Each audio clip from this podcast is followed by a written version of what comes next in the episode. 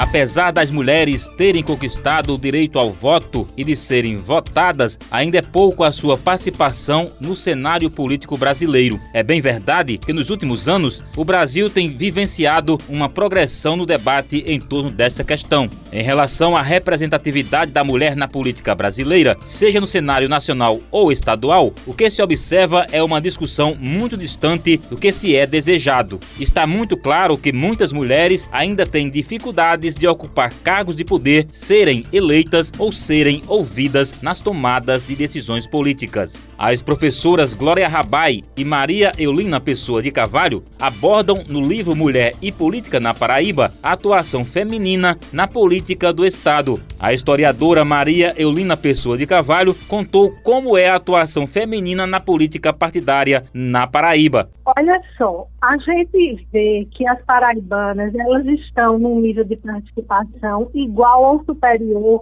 a outros estados e ao quadro nacional. Glória Rabai pesquisou já um tempo atrás as prefeitas, por exemplo, a gente tinha muitas mulheres que se candidatavam, se elegiam.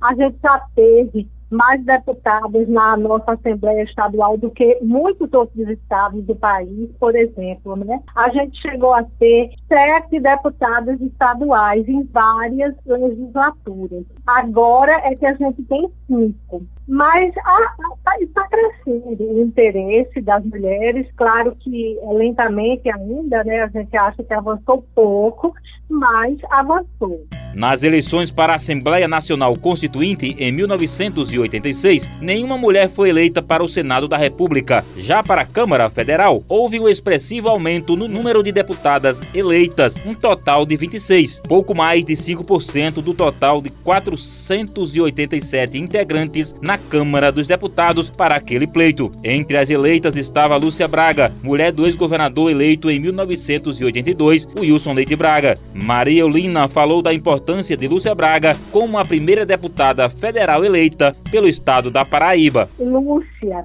a gente fez uma entrevista com ela, a gente leu, ela fez um livro autobiográfico. Ela era muito carismática. Ela foi a primeira deputada federal paraibana. Ela foi eleita em 1986. Ela compôs a bancada feminina lá na Assembleia Nacional Constituinte. Ela era considerada progressista. Ela se destacou nessa bancada feminina na época da Constituinte. Mudou várias vezes de partido, depois ela se reelegeu para a Câmara Federal em 1990, tentou o governo estadual em 94, não se elegeu. Tentou a prefeitura de João Pessoa em 96, também não se elegeu. Aí ela foi deputada estadual em 98, que foi a época que a gente entrevistou Lúcia, e ainda disputou a última eleição em 2002, sendo mais uma vez deputada federal. Voltou à Câmara Federal. Ela era uma primeira dama, primeiro, e se engajou num trabalho social, num trabalho comunitário, porque ela era formada em serviço social.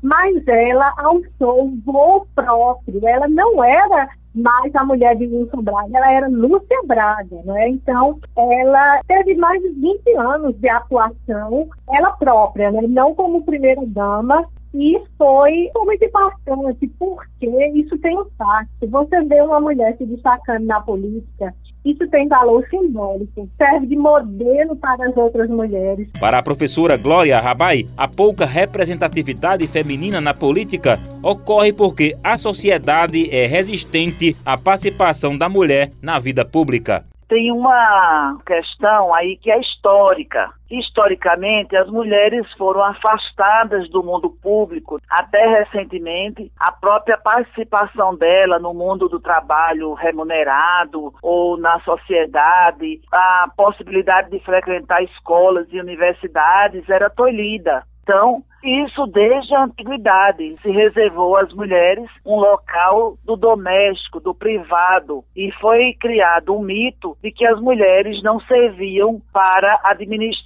coisa pública. Neste sentido, elas foram impedidas de exercer qualquer poder em relação aos rumos da sociedade. Isso vem desde a antiguidade e vai chegando aos nossos dias dessa forma. Embora as mulheres tenham conquistado muitas coisas no século XX, o acesso à escola, o acesso ao trabalho remunerado e o acesso à participação política, elas não conquistaram ainda a equidade Glória pouco avanço na política de participação feminina no cenário político e alega que os partidos não preparam quadros femininos para as disputas eleitorais. O partido não prepara quadros femininos para de fato disputarem a eleição, então na época de registrar candidatura por força da lei, coloca qualquer nome, especialmente nomes que não vão efetivamente concorrer ou perturbar a ordem dos que se consideram dono daquele lugar. Poliana Dutra, Camila Toscano, Estela Bezerra, Cida Ramos e Paula Francinetti são as cinco deputadas estaduais na atual legislatura. Mas, na Paraíba, a primeira deputada estadual eleita foi Vani Braga, pelo ex-PDS, em 1982, irmã do governador eleito no mesmo sufrágio, Wilson Braga. Vani disse como foi essa experiência primeira mulher deputada na, na Paraíba. Graças a Deus era muito bem atendido, porque era, era a única mulher que tinha lá, o pessoal tinha muita atenção a mim, também tive muita amizade a ele, tudo sempre me dei bem com todos eles, de todos os, os partidos. Foi muito, foi muito positivo para mim, para começar a política. Aí depois disso aí, aí depois de deputado, terminou meu, meu mandato, dando experiência, muita experiência, lidar com muita gente de outro sexo, embora tivesse funcionários, secretaria, tudo que era quase tudo mulher, mas era tudo misturado, mas sempre me dei bem com todo mundo, nunca tive nenhum problema com ninguém, graças a Deus, uma época muito boa mim. Aí depois passei a, a ser secretário, continuei sendo política e depois passei a ser interior e ser prefeito da minha cidade. Já na Câmara Municipal de João Pessoa, quatro mulheres integram o Legislativo Mirim. Raíssa Lacerda, Elisa Virgínia, Helena Holanda e Sandra Marrocos. A primeira vereadora eleita da capital paraibana foi Ofélia Gondim Pessoa, de Figueiredo, em 1971. A primeira senadora pela Paraíba é Daniela Ribeiro, progressistas. Ela foi escolhida na eleição de 2018. A parlamentar declarou que se sente muito feliz em representar as mulheres e a Paraíba no Senado. Segundo Daniela, a recepção tem sido muito boa por parte dos demais integrantes da casa. Eu fui recebida no Senado Federal, graças a Deus, de forma muito respeitável um companheirismo, a maioria, claro, homens, são 12 mulheres apenas, mas assim como as outras foram, algumas já estavam no Senado, com o entendimento de que estávamos também pelo mesmo mérito que os homens estavam ali. Os senadores tratam as minhas propostas com respeito, discutindo, inclusive participando. Alguns sugerem meu nome para a relatoria, dependendo do tema também, porque a gente tem afinidade maior com alguns temas e a gente tem o prazer de ter os colegas que nos chamam e discute com a gente, assim como também trato da mesma forma os meus colegas. Então, é um, graças a Deus, é um entendimento de que o povo nos elegeu, as pessoas nos elegeram e estamos ali com a mesma condição que eles estão. E isso é muito importante. Com gravação de Paulo Roberto, edição de áudio Igor Nunes, Judivan Gomes, para a Rádio Tabajara, uma emissora da EPC, Empresa Paraibana de Comunicação.